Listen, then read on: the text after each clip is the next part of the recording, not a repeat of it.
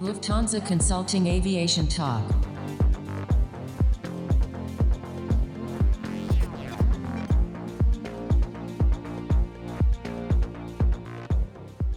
Hello and welcome to a new episode of Lufthansa Consulting Aviation Talk. And a special welcome to this last episode of 2020. My name is Dominique Bayer and I'm your host for today. In our podcasts, we provide interviews and discussions with industry experts on topics that matter most in aviation. We feature exciting conversations for airports, airlines, ground handlers, and all other aviation enthusiasts. My discussion partner of today is Lars Wendel. He's a senior consultant and expert in airline transformation, and he's a member of our solution group organization and strategy. Hello, Lars. Hello, Dominique. Thanks for having me. Great to have you. In this last episode of the year, of course, the topic of COVID 19 will still be prevalent in our talk, but today we want to take a look forward.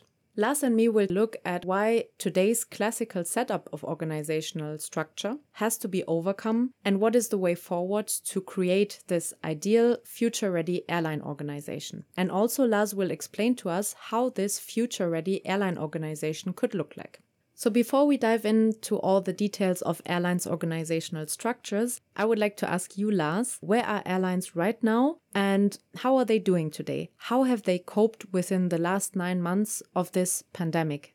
Well, first of all, we do see first glimmers of hope out there with all these vaccination uh, projects that uh, seem quite promising at the moment. But still, especially on the airline side, the market environment still remains challenging. We are still on levels of minus 70%, depending on the regions, when it comes to RPKs, for example. So it's still a very tough market out there to compete in for an airline. But our impression is that the ultimate fight for survival in the airline segment is more or less over, either because airlines got stabilized by their uh, financial investors or by governments, or they already left the market.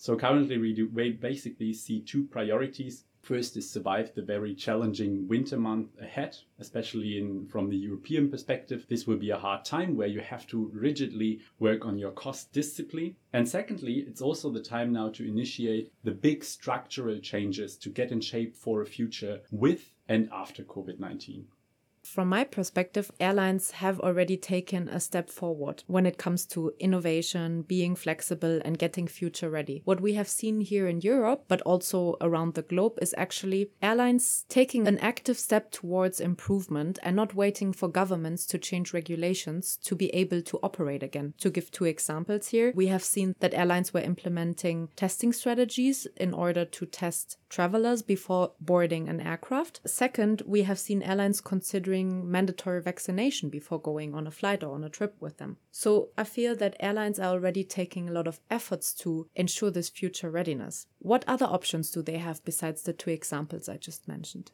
Well, I think first of all, this innovative approach that we see right now, this fast adaptation of new processes, of new ways of tackling things, is something that airlines actually should uh, get used to and should keep on doing because if they don't act nobody will save their industry or nobody will motivate people to travel because political um, motivation at the moment is people actually to prevent from traveling. So it is the airline's job to keep up this high level of innovation and this high level of new developments. Besides all this COVID related innovations, for me, it is now time to go one step further and think about which actions do you have to take now to actually become future ready? We see a lot of structural changes when it comes to the fleet structure, for example. Um, of course, we see a lot of uh, initiatives for cash burn optimization. Cash burn still is a major issue in the industry. So it's now the time to think of the day after tomorrow and get ready for a world after COVID where you still want to be a relevant player and still want to keep on this innovative approach. So, remaining innovative seems to be an issue not only for airlines, but also for other players in the aviation industry to cope with this volatile environment. Is this volatility something new that we see in the airline industry? I actually started to work in the financial crisis, and ever since it seemed shaky from year to year. We had a good year, we had a bad year. So, being in the aviation industry for approximately 12 years now, from my perspective, volatility is nothing new.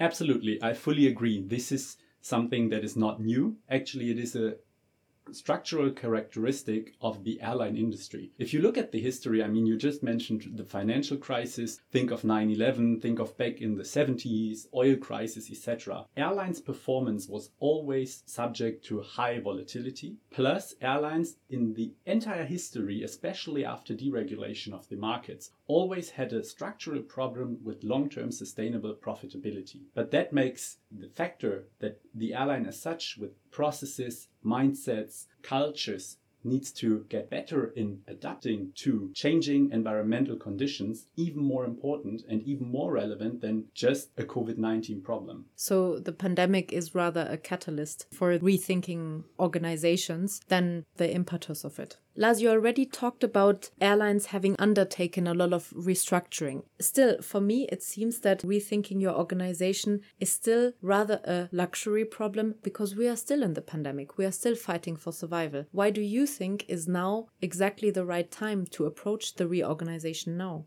Actually, because of two things. First, as you mentioned, the market will remain very volatile and dynamic, at least for the next two to three years. So, you as an organization have to be able to take decisions when it comes to your network, to your product, to reaction of new governmental regulations very, very fast. That is something that airlines more or less learned this year, but they have to keep on doing this.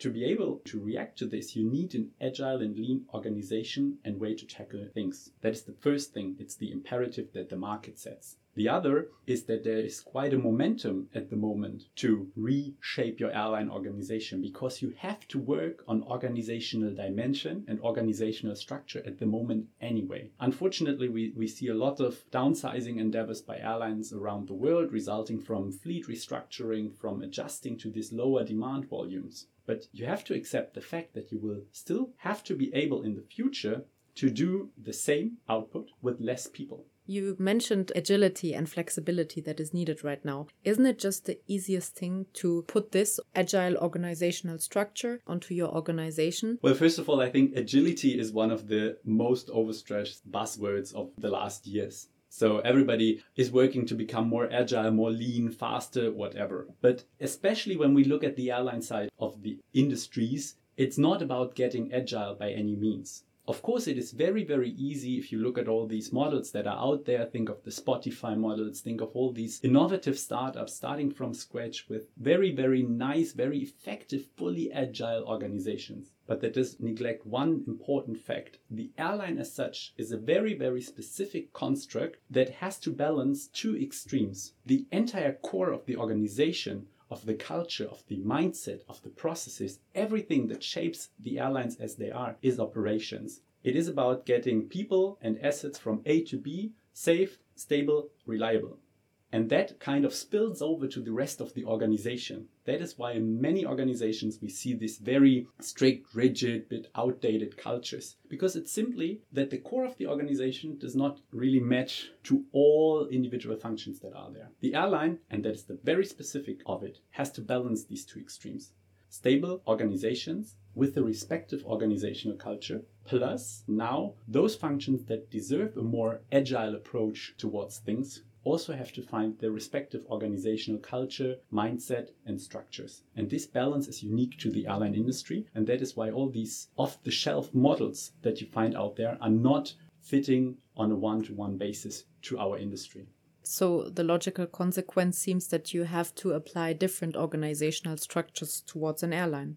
Right. You have to combine the best of both worlds and give each and every function the respective surrounding that it needs to perform the task that it has, the purpose that it should fulfill in the most meaningful way. And that is actually the approach that we nowadays take when we look at airline organizations, when we discuss potential ways to reorganize an, an, airline with our clients. It's not using the same org chart and just moving a few boxes, but it's more going towards is the, the logic that we apply in the way how we organize work in our organization still an effective one. And Lars, you recently wrote and published a white paper on the approach of how to rethink an airline's organization. Can you elaborate a little bit more on that, what you have done in this study, and what are the results of it? Sure, with pleasure. I mean, my colleague Florian and I had a look on this very classic airline organizational chart that looks basically the same for every airline around the world. And we took the freedom just to put it aside and start with an entirely white paper. And what we did then was applying an archetype methodology to develop a more up to date organizational cluster logic that is more taking these specific elements of individual functions into considerations than the current one size fits all approach. Can you explain what an archetype is? Sure. Actually, we were looking for clusters that share kind of the same characteristics towards, for example, the regulatory conditions that they operate in, the competitive dynamics that they are prone to, the organizational and environmental stability that they operate in. And then we identified actually at the end four of these clusters that are the operations champion, the customer centrist, the human whisperer, the digital enabler. So you see, it's quite a different angle towards looking at an organization. Yeah, it's not the classic airline approach where you would separate between operations, commercial, and administrative functions. That's definitely right. But interestingly, you will find some functions that you would never, just from the org chart view, put in one cluster actually share the same characteristics. Can you give us an example here? Yeah, definitely. I mean, one of the archetypes that we found is the so called human whisperer. So, all those functions that deal with the human side of the business. And we found out that, for example, the customer servicing and the very internal process, which is HR and HR administration, actually share the same characteristics. So, we grouped them together in this human whisperer archetype. And that is something that you will identify not from a pure org chart perspective, because the one would be in the people department and the other in the commercial department, mm-hmm. but more from going a bit deeper into the function and looking what are really the characteristics that shape the organizational dynamics of the function. And then do the second match, which we actually did in the white paper, analyzing which organizational structure, so pyramid, network, matrix, is best suited to meet the characteristics of the respective function. So the approach you were taking is the form versus function approach. Right. And that was actually the beauty of the whole thing. We started from scratch and we came from topics, not from boxes in an existing org chart. Yeah. So we thought, which tasks do you have to perform in an airline and how can they be performed best? And that is the impulse that we want to set into this discussion of airline organization to enrich it and to give like a fresh perspective on it. So then um, the organizational chart would be built upon these archetypes instead of the classical departments or the classical structure admin, operations, commercial.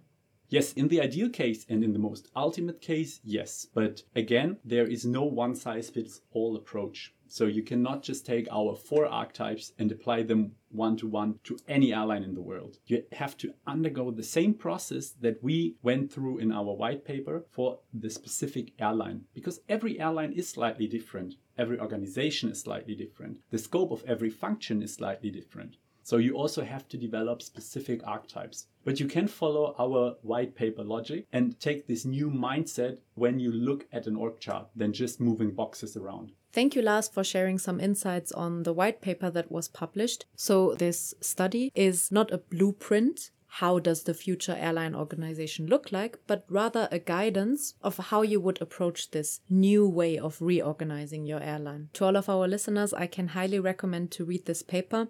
I feel that this concept seems very logical and easy to follow, and it looks nice on the paper, and it also gives an instruction on how to implement this. But how would that work in reality when airlines want to implement this suggestion that you and Florian have made? Well, first of all, will all airline organizations need to change overnight fundamentally and just apply our concept?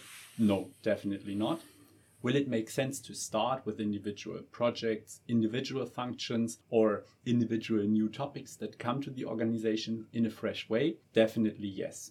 So it looks nice on paper, yes, but it actually can also work in the organization when you ensure that you get some fundamentals right. So start small, then develop organization specific approaches. So start with individual projects, individual functions, or new topics that come to the organization. So it will not be a big bang, but rather a step by step approach. Yeah, when we discuss uh, organization concepts with our clients, it's always the discussion revolution versus evolution. And for most organizations, because an organization at the end is a set of people, and there we usually recommend to do it in a more evolutionary approach and really step by step instead of just turning from zero to one overnight. Because at the end of the day, I mean, we are operations companies, so we have to ensure that planes get safe, stable, and reliably from A to B every day. I agree. When you want to change or develop the spirit and mindset, it is not an overnight thing that organizations or strategy departments can just enforce, but it needs measures like change management, a lot of communication, especially when we talk about operational departments. This approach that you have described, of course, it will lead to a new mindset that airlines have to take.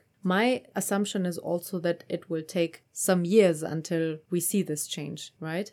Definitely. And one other thing that it will take is also a mindset change from management. Because moving in an evolutionary approach towards a more future fit organization requires two very important things. First, accept failure and appreciate failure as learning, because only then you can develop further and get better. And the second thing is accept that you are never done. Reorganizations or organizational structures are never complete. It's always an evolving organism that you need to take care of, you need to develop further. And again, here, that you need to accept that it's part of people. And these people need to be on board. And you cannot just implement a new organizational structure against your employees. That will not work. Thank you, Lars, for sharing the approach of how an implementation of a new organizational strategy for airlines would work. And also, thank you for being my guest today. Thanks for having me. It was really interesting to take this forward look and forward perspective on the future ready airline organization. Thank you for tuning in for the last podcast episode of 2020. Feel free to leave a comment, to contact us on our social media platforms or our webpage. And until the next year, stay safe, take care, and bye bye. Lufthansa Consulting Aviation Talk.